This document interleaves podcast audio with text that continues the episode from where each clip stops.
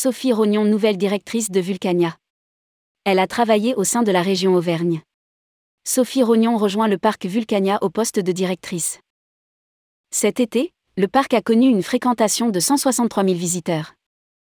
Rédigé par Céline Imri le vendredi 23 septembre 2022.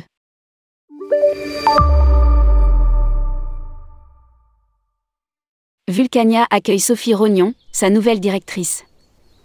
Depuis 2006 à la région Auvergne, puis Auvergne-Rhône-Alpes, elle a conduit des projets d'envergure et notamment piloté le déploiement de la fibre optique en Auvergne ou encore dernièrement le campus région du numérique installé à proximité de Lyon.